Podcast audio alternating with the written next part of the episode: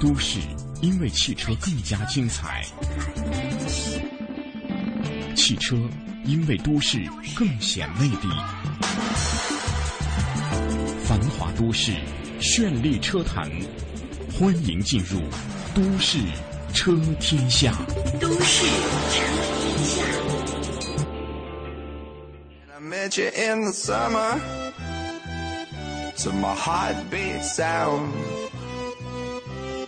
We fell in love as the leaves turn brown. And we could be together, baby, as long as skies are blue. You act so innocent now, but you lied so soon. When I met you in the summer. 北京时间呢九点零三分，欢迎您继续锁定中央人民广播电台华夏之声，收听《都市车天下》。大家好，我是大伟。各位好，我是阳光。嗯，又是假期之后，大家第二天了缓缓过神来没有啊？我总觉得昨天是不应该上班的日子，因为昨天啊是周日，啊，很多朋友都有点不太适应。啊，但是大为是不用上班。哎呃，，一号、二号就是嗯就在直直播间和大家一起度了过了一个节，其实也挺好啊，不用堵车嘛，对对吧？也不用睡懒觉嘛，对，呃，这个每天和大家分享一下愉快的心情，只能这样自我安慰了。嗯，但是我们看到今天北京外面的天气特别好，但是深圳是有阵雨，提醒大家出行的时候要带一把雨伞了。嗯，而且今天呢，今天二十一点五十九分是一个节气，不知道阳光知道吗？立夏，哎呀，哎，这你都知道，会抢答了呀！这必须的。啊，每年的阳历五月五号或者六号呢，大太阳呢就是到达了一个黄金的四十五度立夏的节气、啊。立夏到，蚯蚓出，王瓜生，而且立夏在古代有一个传统，嗯，阳光可能不知道，你介绍介绍，叫称体重称体重啊。立夏称人轻重数啊，称你敢让我量上看你称体重吗？哎孝兄，哎，我可以，我没有问题，反正也是这么重了，无所谓，对不对？嗯 OK，古人呢在立夏的时候会轮流的称体重，然后称的人呢会大声的把这个数字说出来，所以呢，到了夏天就是提醒大家要运动了，少吃一点儿，注意身体。所以各位吃货们啊，颤抖吧，不要每天周五守在这个舌尖上的中国旁边，然后看完了就出去吃。啊，多多的运动。夏天是一个充满活力的季节。一首非常应景的歌曲，就是来自于美国的一位流行歌手 Summer 送给大家。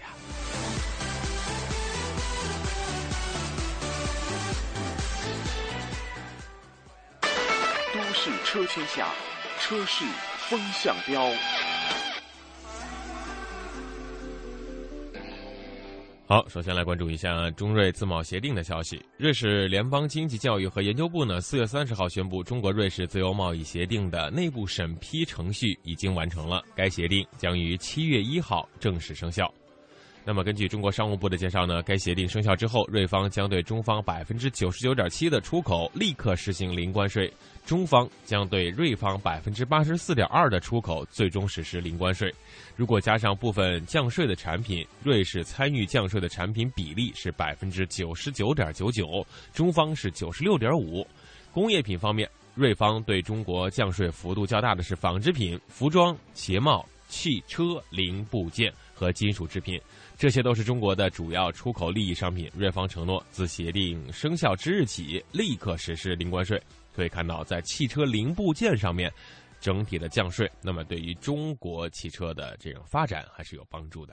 好，再来看一看，我们再来看一看乘用车车内空气的评价有望成为了强制的标准。嗯，那么随着汽车车内的空气质量投入不断上升，我国也是正计划将二零一二年三月一号实施的乘用车。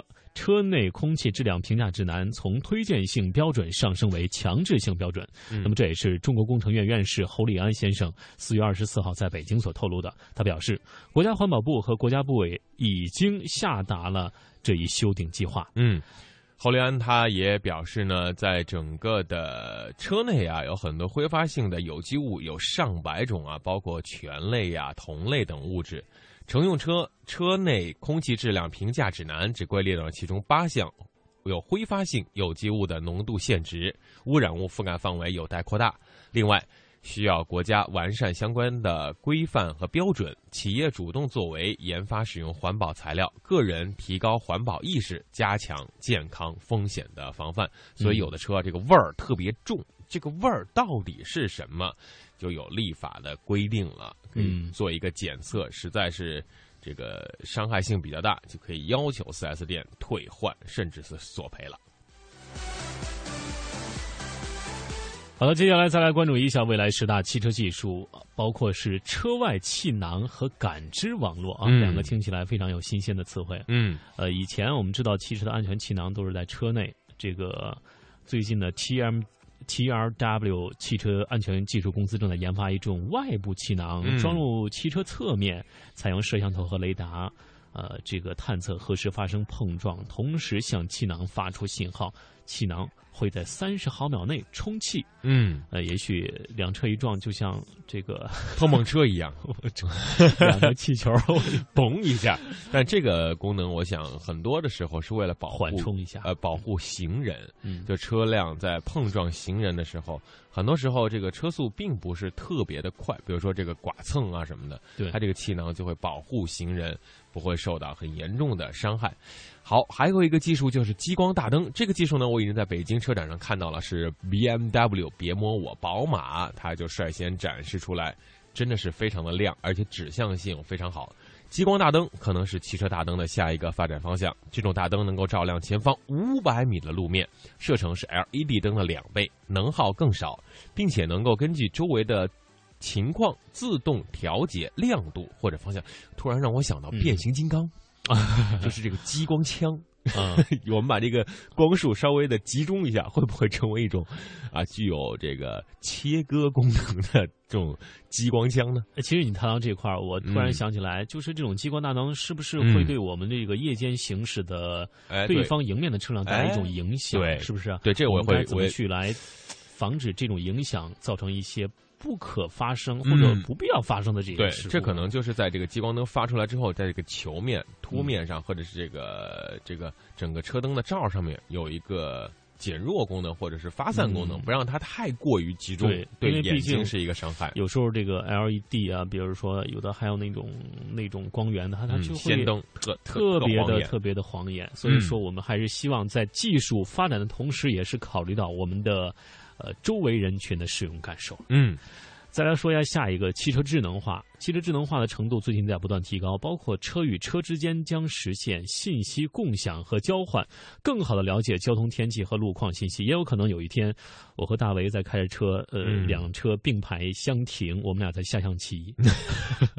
然后交警就过来交罚单了。对，呃这条啊，汽车会发布自身的车速和方向等信息，嗯彼此提醒很可能的安全隐患。嗯，这是呃很智能的。我们总说这个车联网，也希望这种联网能够大大加快我们这个车与车之间那种信息共享和交换。嗯，对，车和车之间就很聪明了。比如说两个车发生要发生剐蹭或者碰撞的时候，哎，躲，躲开了，对不对？这样的话呢，就对于车辆的安全和行人的安全、驾驶员的安全是一种保护。嗯好，还有一个就是也是保护的，其实这个技术呢，在奔驰已经在使用了啊，就只不过使用的比较少一些，或者嗯量比较低一点。呃，正在大力研发监视驾驶者动向的技术，避免车祸发生。先进的传感器能够监视驾驶者的重要特征、心跳、眼动、大脑活动，还有探测从睡意到心脏病发作的任何风险。呃，嗯刚才说到奔驰，它就有一个技术，就是我们开车的时候是两只手握着方向盘，或者是对一一只手搭在上面。但如果你的双手离开的频率，就一只手离开的频率很高，比如说有挠挠头嗯啊、磨眼睛或者方向时盘间长呃来回的转晃动的话，就嗯它就会判断，对，突然就发出一种很强烈的滴，然后你就会被惊醒了。啊我们说这个大数据时代可以说嗯给我们的生活带来了很大的改变，当然车也包括在内。嗯未来的车载电脑呢，能够收集数据和分析、了解主人的嗜好、情绪和日程安排。我们一上车，主人您好，请问您是要到中央人民广播电台吗？您是要听《都市车天下》？今天的代班主持人是 今天的主持人是 大卫和阳光。好，如果您听的话，会有彩票送出。其实这样的话会节节省很多时间啊，建议的行车路线。但是你反过来想啊，如果有个人他掌握了你这些信息的话，对不对？我安 杀毒软件？啊，必须有什么指纹识别啊，这个虹膜识别，保证我们的信息安全，这就是大数据时代的一些问题所在还有一点就是燃气燃料，我们都说要环保，要新能源。本田等公司致力于研究氢燃料电池汽车，哎氢燃料电池汽车能够让汽车行驶距离续航五百公里以上。这是一个不错的里程，哎啊，，补充氢气只需要数分钟。跟加油差不多了。哎，这就解决了这个燃料的问题和这个续航的问题。这可能是新能源汽车发展的一个方向。电池，呃，到了一定级别之后，是不是会被被氢取代？对甚至甚至以后会不会有一种小的啊，我们核核啊，对不对？核啊聚变用裂变啊，我们都可以想象嘛。对，嗯因为我们知道这个电动车应该是比传统燃油车发展的速度要快一些。嗯就是入市更早一些，在一百多年，呃在几十年前都会嗯有了。在传统的燃油车出来之前就有电动车，所以说这个氢汽车会给我们带来什么样的改变？我们还是需要它投入市场当中，给我们生活带来变化，给我们的观念带来变化，给我们的这生活方式带来一种全新的改变。嗯。再来说一下车内的娱乐系统正在迅速的发展。我们知道苹果有一个 iCar，但是根据了解呢，iCar 的功能性稍相对来说还没有那么的完善。对啊，正在迅速的车内娱娱乐系统在追赶智能手机和平板电脑。其实我觉得最简单的就是能够，啊、一上车之后把自己的手机直接就啊、AirPlay 到你的。呃，汽车上面这样的话，嗯不用安装再重新安装任何的软件，直接拿来就用吧。嗯，嗯的确是这样啊。嗯呃，再说一下无人驾驶技术啊，最近谷歌也是推出了它的无人驾驶技术。嗯啊，当然，这种技术也离我们越来越近了。嗯我们在离这种技术更近的时候，我们也需要做一些思考了。嗯就是这种无人驾驶技术，究竟能给汽车工业带来怎么样的改变？嗯，给我们的出行带来什么样的方便？好，最后还有两个，就是未来汽车会使用太阳能充电啊，由一个类似放大镜的装置集中阳光的车顶啊，为汽车快速的充电。呃，最后呢，就是用手机实现自动泊车，相信这对很多女司机来说是一个很大的福音了。广告之后继续都市车天下。发布全新理财资讯产品，把握经济热点投资商机，早日实现财富自由梦想，就来加盟云黄业。央财云城权威打造投资理财集装箱云黄业，为金融机构、理财师、理财产品供应商、广告主提供企业展示、资讯发布、产品销售、在线交易等一站式全方位云服务。登录三 W 刀 CIFN 刀 TV，或下载央财云城安卓手机客户端，随时随地分享权威信息，随心所欲把握投资商机。云黄业，口袋里的金融云服务商城。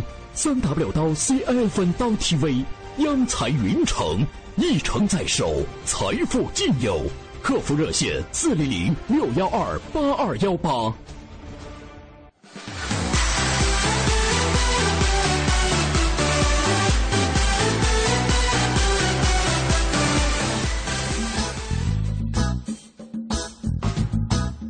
在收听的是华夏之声《都市车天下》，欢迎您继续收听。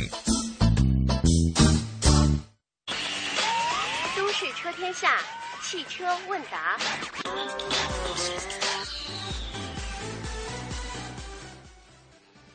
好了，又到了汽车问答的环节。今天是周一，按照惯例，请到郑工。郑工你好，哎，早上好，两位两位主持人，早上好嗯。各位听众。哎，感觉你这个五一过得很兴奋哦。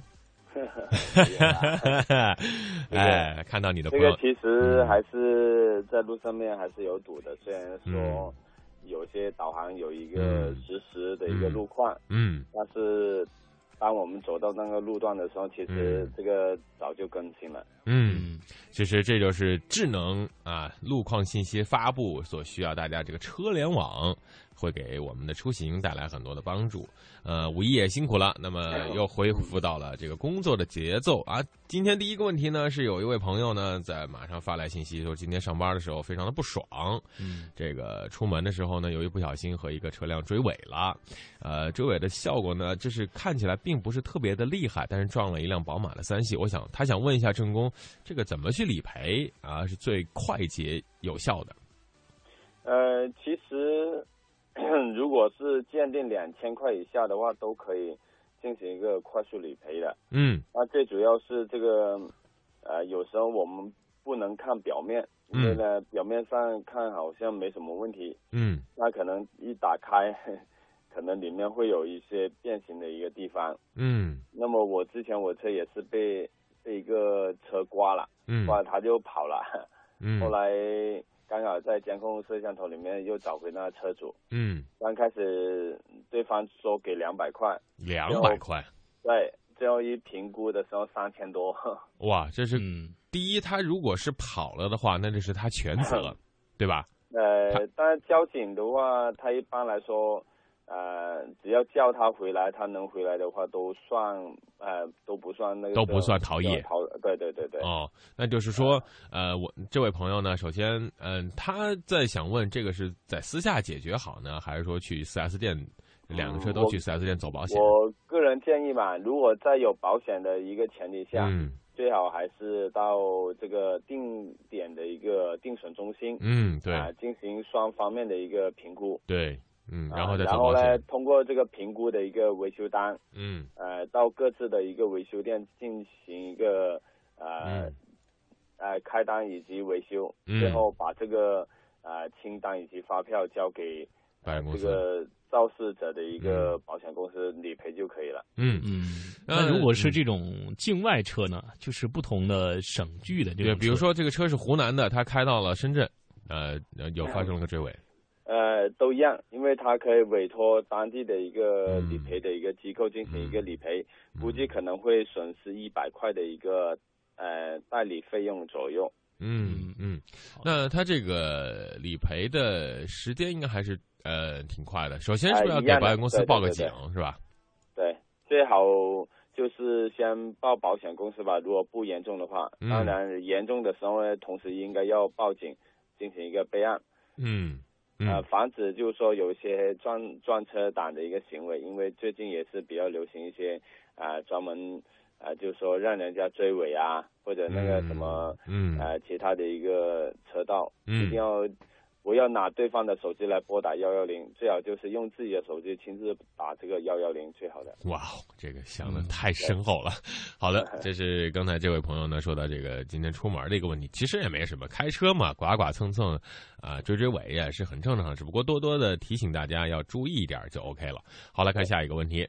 嗯，他这个听众朋友问了一下，这个呃，本地不是本地户口能够分期付款购车吗？呃，比如说在也深圳因为现在我们会有一个呃多种政策吧。首先，呃，我是举例我们的公司的一个 GMAC 的一个商务政策，它是嗯可以通过信用抵押啊，就是说，假如我们是一些公务员啊，或者一些有固定的一个职业的话，嗯它也是可以进行贷款。当然，如果是有房产的话更加好，呃，并没有说一定要本地户口。嗯，其实已经有了一个这个担保的情况下，比如说有房，啊、有这个正当的职业，啊、这个比如公务员啊什么的，呃，有这样一个担保之后，买车应该是没有问题的。好，来看下一个问题。这个说，这位朋友说，我这是零七年的宝来，呃这个电瓶从来没有换过，昨天出门儿就打不着火了，呃，现在已经重新换了个电瓶，请问这是电瓶的问题吗？是不是时间长了用不了了？然后我这换下来的电瓶还有用吗？呃，首先是应该是电瓶问题了，嗯因为啊，零、七年的这个电池可能会耐用一点，那嗯现在我们的一个呃用的一个电器越多的呃这种车辆，嗯它的电瓶越不稳定，对对对越容易损坏。一嗯般来说，在两三年左右 就要换一个，嗯差不多这个时候。嗯所以呢，换下来电瓶其实可以进行一个回收，回收的价格就是根据我们的一个原来的一个安培数啊，再加多一二十块左右。好像如果他换下来的是八十安的，估计嗯可能人家回收价格大概是在一百块左右。嗯嗯好的，我们再来看这位问听友的问题，他说这个汽车做四轮定位有什么具体的要求？您怎么来看，郑工？呃，首先是轮胎最好就是新的，因为假如我们的一个轮胎是老的一个轮胎的话，可能会呃会影响各呃定位的一些参数吧。第二个就是我们的气压啊、一定要达到原厂的一个标定值啊。第三就是有些车辆还必须要加载一些呃人员的，包括我们的一个有些是要放一些沙包在车里面嗯啊。最后就是啊、我们的一个定位的设备一定要定期进行一个标定，否则嗯这个做出来是不对的。嗯。好，好，来看这位朋友呢，他说到的是关于前轮啊，他说我想前轮更好的抓地力，不知道这位朋友想干什么啊？他说要前轮更好的抓地力，请问一下郑工，这个怎么办？一般这个抓地力跟我们的一个接触面积是成正比的。嗯你要有更大的抓地力，那就要换更宽的一个轮胎。嗯所以这个啊、呃只有是呃换胎的一个情况才能增加它的抓地力的。嗯，其实我觉得这个抓地力，他是不是想做什么呃特殊的动作，或者是玩这种漂移之类的？估计它可能它动力如果比较大的话，嗯。抓地力如果不足，就是说轮胎太小，那容易起起步打滑。嗯，打滑。嗯。啊，其实这个呃，正宫轮胎的胎面如果越宽的话，它的耗油费油对对越费油。其实你要从抓地力物理上面来说，比如说这个轮胎质地啊、路面啊、湿滑情况啊、胎温啊、宽度啊、胎纹啊、车身重量、重心、车辆速度、摩擦力等等，都会导致抓地力。嗯呃，按照正宫的要求呢，去把胎稍微的弄宽一些，这样的话起步的时候就不会打滑了。好，来看下一个问题。这位朋友说，他的车是雪铁龙世嘉三厢。他说，现在的燃油不同于以前，很有必要用燃油添加剂，防止积碳形成。每到七千公里用一停。呃，不知道这个世嘉需需不需要用？他去 4S 店问工作人员，他们也没有给出这个车主一个正确的、明确的回答。呃，郑工，您怎么来看这样一个问题？嗯，其实按照我们的一个燃油的一个级别来说，如果燃燃油有更好的一个呃，就是说清洁度的话，这个其实可以呃没那么勤快的添加或者没必要添加。但是事实上，我们的燃油可能呃根据我们的一个测试以及检查，会略低于我们的一个正常的水平。那么同时导致我们的在燃烧过程中可能会产生一些不不正常的不正常的一个燃烧，然后就会产生积碳，以及我们车辆如果设计比较老旧的话，也会形成积碳。那么定期用这个燃油添加剂也是有点改善吧，但用的多的话有点依赖性啊、可能就花费的钱也不少。嗯嗯，好，这位朋友也是遇到了电瓶的问题。我五一出行的时候啊，电瓶没电了，打不着火了。我们在前不着村后不着店的地儿啊，后来只能花高价让别人把我们拖走了。请问一下郑工，我这是自动挡的车啊，别人跟我说了很多方法，比如说找人搭一下线啊，啊什么推车呀、请问一下，我怎么样才能够最快时间把这个问题解决，到修理厂去去去换更换一些电瓶之类的？嗯，其实如果电瓶不是损坏很严重的话，嗯啊、搭电是最简单的一个、嗯 最简最简单的一个办法。嗯但是有很多车主他是车上没有呃随身呃就是没携带这种没那个线携带这种对这个线。那么这个没有跨界线的话，我们也最近好像在市场上也流行一个充电宝。那么这个啊充电宝它是可以充在我们检验器里面的，可以临时给我们做一个啊、比较比较短时间的一个启动。嗯，一般来说可以做二十次左右吧。嗯，有些是连接在我们的蓄电池的一个正负极那边，然后进行这种一个临时的应急。嗯，我觉得如果出行在外的话，带一个这种充电宝也是呃比较好的。嗯一个、一个应急方法。嗯但是他刚才所说的自动挡能否推着？因为自动挡的话，跟我们普通的一个手动挡车辆是不一样的，它是推不着车的。嗯，而且这样推的话，即使挂 N 档推，也会对这个波箱会有影响的。因为它是呃变速箱内部它不是用离合器，嗯所以呢它是采用的一个液力的传输，所以嗯在我们轮胎反过来反拖不了这个变速箱，所以呢嗯就、呃推不了。嗯，好，这位朋友呢，第一在车上背上那个这个搭电线，第二个呢用一个充电宝，呃，专用的啊，不是咱们手机的充电宝啊，这比如说电瓶的充电宝。然后出行的时候，其实出去之前该检查检查，该维修维修，该保养保养，别到了这个呃呃到山里头突然出现这样的情况。嗯，好，来看下一个问题。这位朋友说他的车是大众宝来，然后之前拉高速过程有一到两分钟闻到这种烧焦的味道，呃，以为是外面风吹进来，但是他今天看到别的车友也有类似问题，有的车友说是发动机里的这个气管热包塑料热溶解的问题，呃，您怎么来看，陈工？呃，我觉得没那么严重了，最主要还是发动机，因为是比较新的发动机，它在各个装配的过程中都会踩一些防锈油，那么在我们拉高速过程中会产生一大量的一个热量，会嗯把这些防锈油它会把它啊、这挥发或者蒸发掉，那么我们就会闻到这种啊、这种烧焦的一个味道，过一段时间就会比较好。但如果我们长期间就是说急加速的话，呃，我们的一个空调进风口一般都会改变为一个呃那种进风模式，所以呢就会闻到外面的一个味道。嗯，另外长时间踩离合，如果那个这个刹车片也会产生这种味道吗？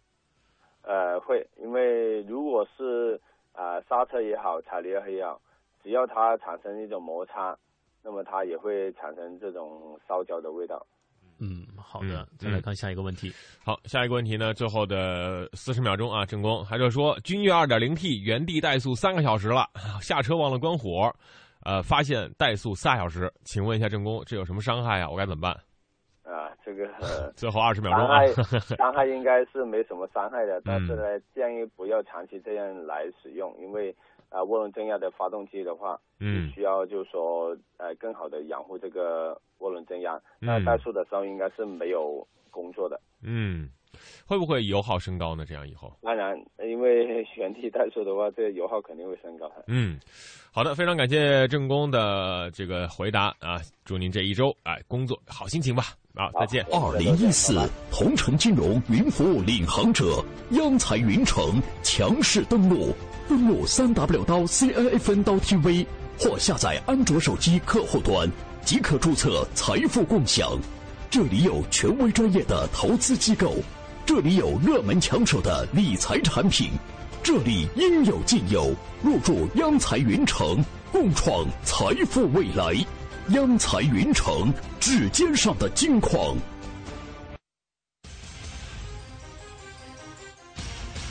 想体验手机理财的轻松便捷吗？马上参加轻松理财下载商机财经财信报大馈赠活动吧！下载安装同城金融客户端央财云城，新注册用户有机会获得丰厚大奖，还不赶快行动！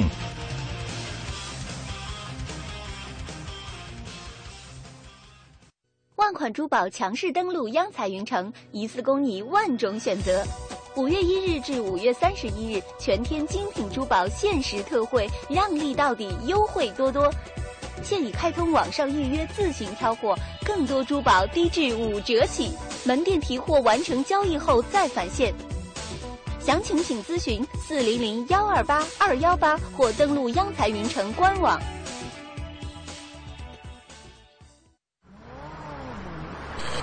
擎天柱，我是大黄蜂，你在哪儿？我在休假呢。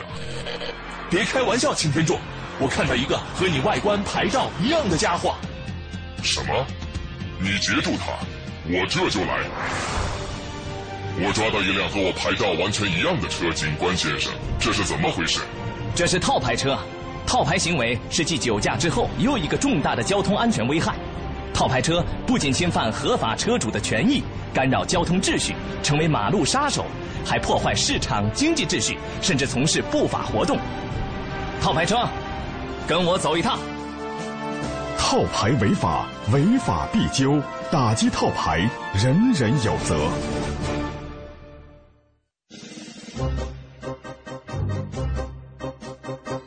中央人民广播电台香港之声携手香港青年交流促进联会，共同推出“梦想舞台二零一四”，为你的梦想加油助力。即日起至五月十六号，用文字、声音、图片、视频等各种形式分享你的梦想故事，就有机会赢得共十五万港币的圆梦启动金。让我们为你的梦想筑起平台，为你找到逐梦的同行者，为我们的梦想注入生命力。详情请登录央广网。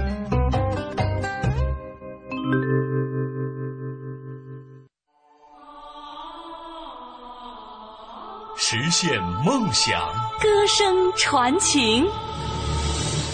中央人民广播电台倾情奉献《中国梦》主题新创作歌曲展播。祝福祖国，天耀中华。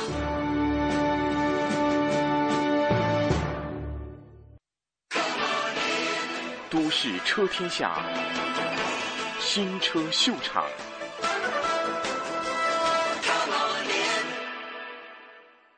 好，今天的新车秀场呢，会区别于以往。我们今天不试驾汽车了，我们试驾是摩托车。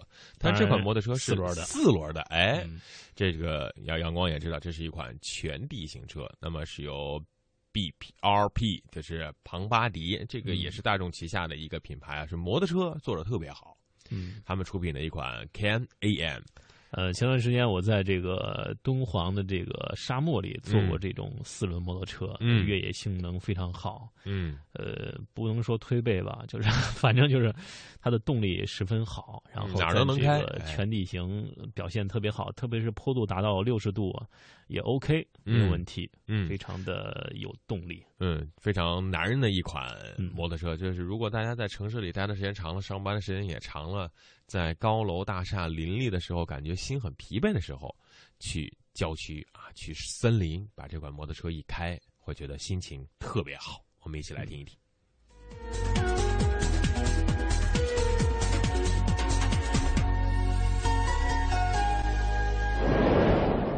啊，我们今天来试车，但是你看我后面这个驾驶就应该知道，我们试的是一些很不一样的车子。啊，那这个车的具体的名称叫做全地形车，那它的品牌呢是属于 BRP，BRP 呢其实跟庞巴迪很有联系，然后它属于在这个行业里面是比较龙头老大的一个品牌。那其实它旗下有很多个类型的这种产品。那在试驾之前呢，我先给大家简单介绍一下它这几个产品。那第一个呢，呃，叫做开拓者。啊，应该是它这个产品里面属于比较主流的。那这些产品呢，严格来讲，它是应该是摩托车。你看上面是一个摩托车的造型，然后下面是一个四轮，是一个四轮摩托车。那它用途呢，就是什么路都敢去。那它配备的动力呢，一般来讲，它现在庞巴迪有三个动力，有五百 CC 的，呃，也有八百 CC。我看到还有一个接近一千 CC 的一个发动机，马力基本上是五十匹到九十多匹都有。那对摩托车来讲，这算是。相对比较好的动力。第二款呢，看这个形象，呃，就叛逆很多，非常酷。它的名字也叫叛逆者。相对于开拓者来讲，它是一个比较运动的车型。你看它整个这种底盘的设置就知道，第一个是那种避震、倾斜角度会会更大，就很像那种运动车那那种底盘布置。然后整个车的这种尺寸也比较紧凑，应该是可以应对那些更崎岖的那种道路会更灵活一些。那第三款呢？你看我坐在这里是有个方向盘的，实际上它是一个排座的一个车型，啊，给它做了一个驾驶舱，然后两个人是可以并排坐。车体呢比刚才前面介绍的开拓者和叛逆者会更宽一些，车体更大，那它更适合去做一些大家一起出行的这种用途。我们看到这边也是一个排座的。相比这个指挥官来讲，是一个比较运动的车型，也是他们比较新的一个款式，叫做独行侠。可以看到它的整个的底盘布置，包括一些呃造型其实跟刚才叛逆者那种路数有点相似，只不过它是在呃指挥官的这种基础上呃变化出来的一个产品，那也是比较强调运动的一个车型。那这些产品呢是叫做全地形车，那就是它要去征服很多这种很恶劣的这种路况或者甚至是地面，所以它的整套的底盘，包括它的四驱系统是其实很有讲究的。呃，那这类车型它的底子是一个钢管车架，然后加上它的呃悬挂设计啊，包括车轮啊，包括四驱系统，把它拼在一起，是可以征服很恶劣的地面。那细看呢？你看它的悬挂为什么有讲究？你看，呃，其实它是一个双 A 型这种叉臂，呃，有点像我们汽车上一些很高级的那种悬挂的构造，然后就有个减震器和那个弹簧总成支撑着它。呃，我看介绍它的行程有二十三厘米啊那么长，所以，呃，对一个讲究越野的车型来讲，其实悬挂的行程是很重要的。那它这个是做了很充足的考虑，啊，包括避震。越野车嘛，肯定要去走那些路面，受到很强烈的冲击，所以它的避震也是一定要耐用啊。然后，呃，它的舒适和它的贴服性一定要兼顾的很好。所以，像这一台叛逆者是一些可以调节的这种气压式的避震，所以是很好的一些配置。啊，那讲到四驱系统呢，其实 BRP 庞巴迪呢，它有开发有自己独家的这种技术，呃，就是它在前轮会装一个差速锁，呃，那我演示一下就知道它这种。功效是怎么样的？因为它是放在前轮上嘛，所以它这个是左右前轮，这个就等于是一个动力输入。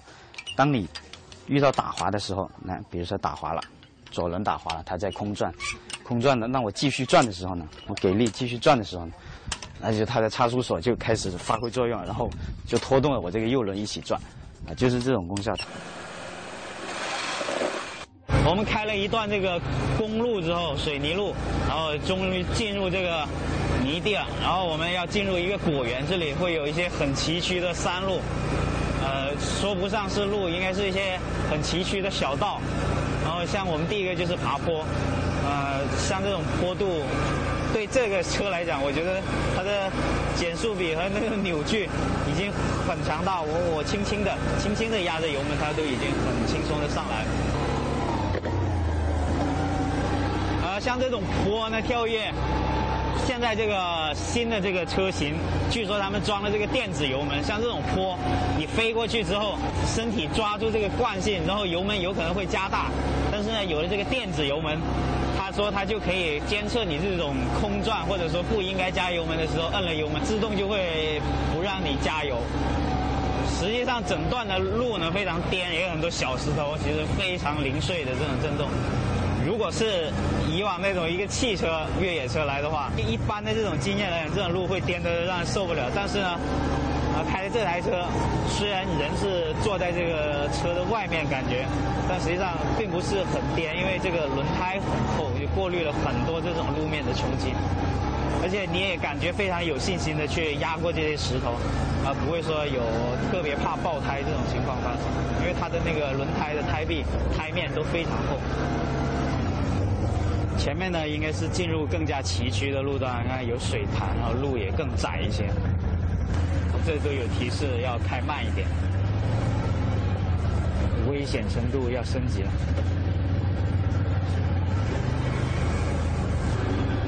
来到这里呢，就开始有点考验这些离地间距了。但是这部车我刚才看了一下，这个间距还是相当厉害的，稍微有一些。被压出来凹槽这种路面，直接把它压在两边，中间隆起的部分并没有说影响到我这个车，我一路还没有有说刮到底盘的这种，然后进入了一个丛林里面，哇哦，这个时候不是考车了，考装备啊，不要刮的，保护身体。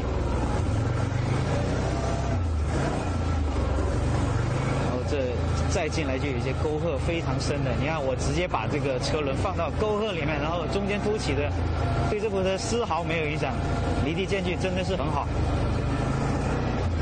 实际上呢，这部车我现在一路开的是它的 H 档，也就是它的高速前进档。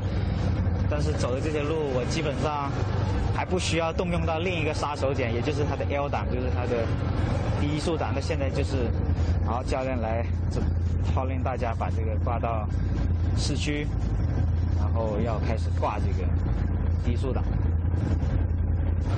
挂上了市区了已经。这些崎岖的石头，然后前面会有一个水小水沟。踩着油门压着油门上去，啊，我觉得抓地还是很有信心，没有那种打滑的感觉，虽然是石头造成这个很崎岖的这种路面，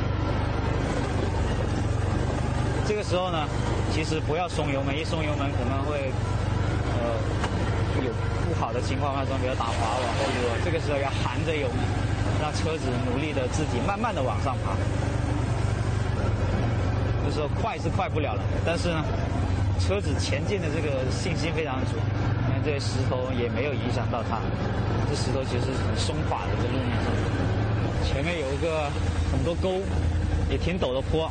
啊，我用 H 档试一试，现在往上走，让不要让自己拖底，然后含着油门就上来了，很轻松。哇，非常高难度的。转的弯一个深沟。快也快不了，然后还得保持车速，让车轮找到这种抓地力，所以挺有考验的。是基本上我都是用了高速四驱档就过来。啊，这里显示的时候是考验这个后悬挂这个舒适性，嗯，因为它的这套后悬挂是用了一个呃。纵向拖曳臂的这种形式，但是它呢，跟我们汽车上所说的这种拖曳臂还经常见到扭力梁不一样，它是一个左右独立的纵向拖曳臂这种悬挂。然后它一大好处就是，轮子在上下跳动的时候，它是垂直方向跳动的，而不像一些叉臂啊、横臂那样是有摆动的。所以它走这些路的时候，车子的动态会更稳一些，慢慢开，就是对它的冲击是没有左右横摆的动作的。我觉得我穿长袖来是对的，因为这些树枝啊，啊，总是会去跟它有接触，所以穿着长袖会保护皮肤好一些。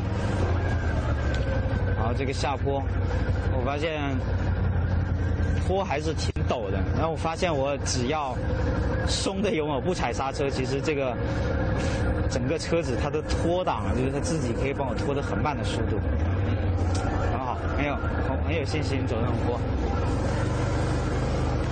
又来一个很陡的下坡，我也不踩刹车，可以让自己车子自己往下走都没有问题。我看这仪表可以把车子拖在三四公里的时速，就像一个人走路这种速度，所以感觉很安定。虽然很陡这个坡，然后这一路上呢，我根本不用踩刹车，因为只要用它的发动机制动，就可以把车子拖得很慢。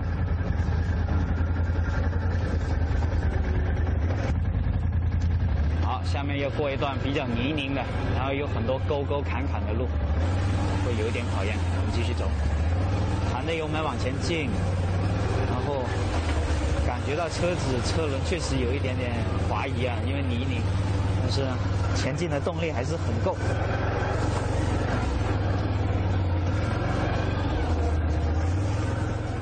啊，我们去开了一趟这个回来，走了一条山沟里面。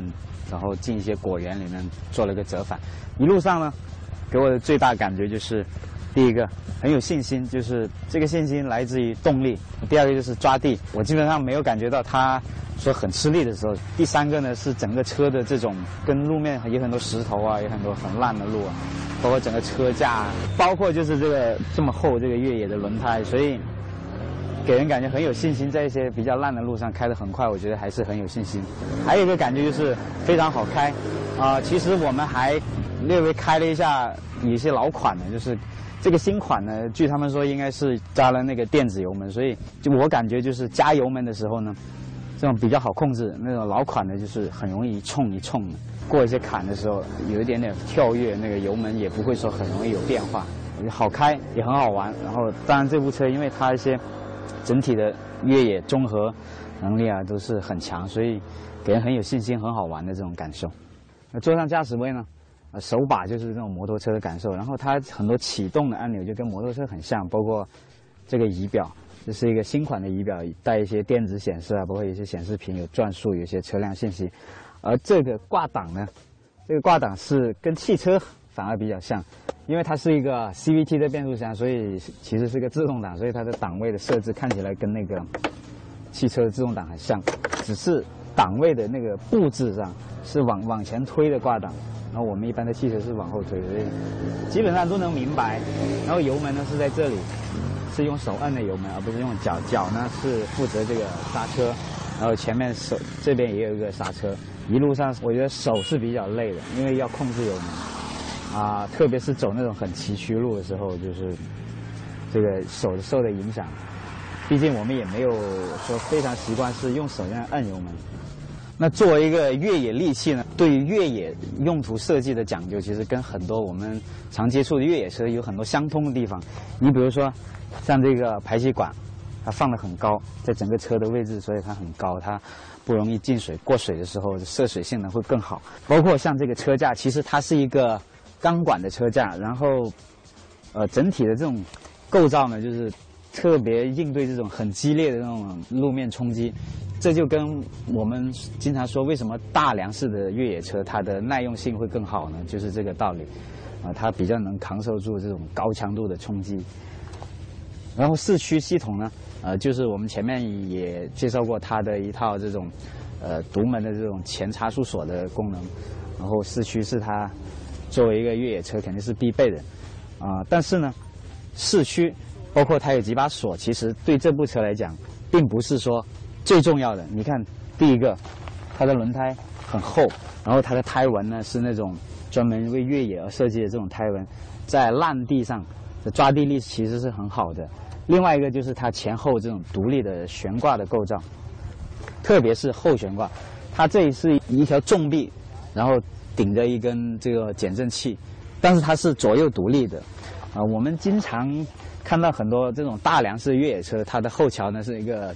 呃，硬轴啊，可能造成了我们认为这种硬轴式的这种越野车越野会更好。其实不是完全正确的，因为为什么呢？因为第一个就是它的呃左右独立悬挂可以有非常长的行程，特别是像这一个，它的轮子又可以做到是垂直这样上下运运动的，所以它的行程非常长。就算是去到很深的坑里，它可以把车轮探到里面去，它一样是有抓地力。所以不是说呃越野车就一定要三把锁。你看这部车。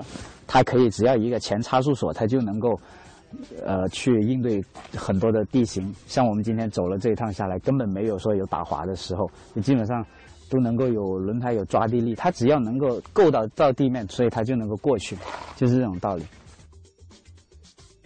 呃，像这类全地形车呢，其实在外国，特别是像美国那种，呃，地很大人很少的地方，他们那些农场里面，这种车是很好的工作用车。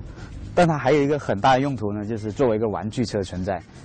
那在国内现在这种情况呢，其实作为工作的用途它还比较少。这个国内代理商顺业船舶跟我们说呢，他卖到国内的这些客户基本上都是把它买来作为一个玩具车玩的。整体的这种性能特别好，然后它的做工，包括它的整体的可靠性都非常好。其实，呃，从欣赏机械的角度来讲，这真是一个非常好的一个产品。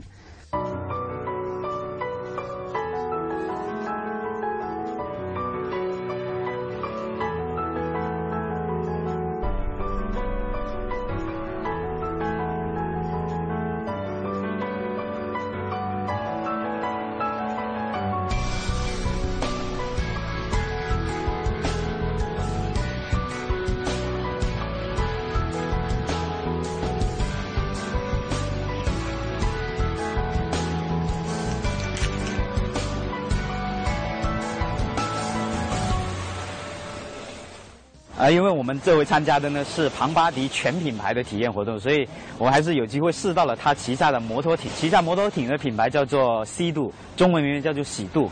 如果稍微了解摩托艇的人，一定会知道这个品牌。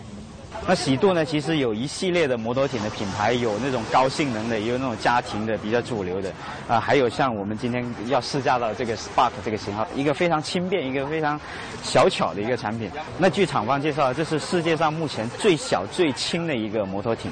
所以你看到它整个的这个车身设计，特别是这个，啊，这一个镂空的，一般的这种摩托艇我看到的是一些比较讲究空气动力学一些设计，但是这里呢，它做了一些镂空，那么我可以猜想得出来，它应该是做一些轻量化做的这种设计。啊，摩托艇呢，其实它整个上半身你会看起来，它跟一些我们所见那种陆地上运动型那种摩托其实是很相似，会比较趴着那种状态，然后下面是搭配了一个船体的这种形状。那我们因为平时接触的是路上跑的汽车，所以对这个摩托艇的这种整个的结构并不是特别的熟悉。那据介绍呢，呃，它发动机是在这里，这个 Spark 用的是一台六百 CC 的发动机。那船上的发动机跟汽车上发动机肯定是不一样，因为它要在水里防水，包括遇到水，因为你知道发动机很热的，遇到水一些变化，所以它的材质上应该也有不同的考究，包括它的排气，你看它的排气其实就是它的动力源，发力就在这个地方，你看到这一个有转角带转角的一个小小的装置，其实就是它打方向，当它指向哪里的时候，它就往哪一边转向，跟我们平时接触的汽车还真是不太一样的。我们等一下就要去海里去试驾到它，那我这也是我第一次试驾这个摩托艇，所以还挺期待的。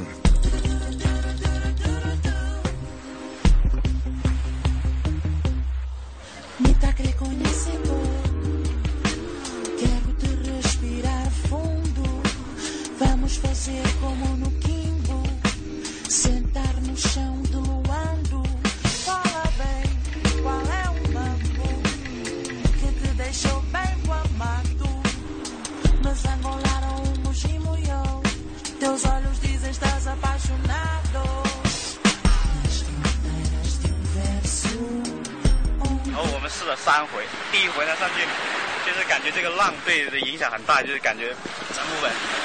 这个摩托艇呢很好开，然后加油刹车，因为它新增的刹车，所以特别好开。我刚开始没适应的时候，入弯的时候就像我开车一样，刹下车再进去，感觉自己的身体跟这个摩托艇有了一些有一些沟通，一些默契，然后就会去跟着重心去稳一下自己。教练也没有具体说怎么开得更快。他说这个小艇因为动力不是特别强，所以船也比较轻嘛，所以说不用特别强调说怎么去攻弯的这种。他说正常开。后来我就发现，呃，我跟着他的重心去转甩，稍微甩一下，他会不用刹车，实际上用船把船的方向甩动一下，用那个浪是可以减速的，然后再进弯就就快很多。慢慢熟悉，我觉得。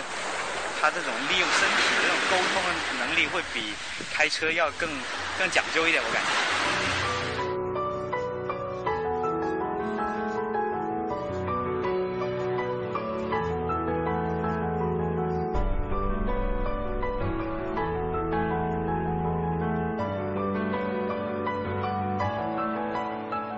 你看我们下来，一身都是灰尘，包括昨天，呃，试摩托艇的一身水，就是这种感觉。一身泥一身水，或者就是，呃，国内现在这种在城市里待的比较厌厌烦的人，希望出来放松，然后又跟这种很精密的这种机械的产品一起去征服一些野外的这种乐趣，这就是它作为玩具存在的价值。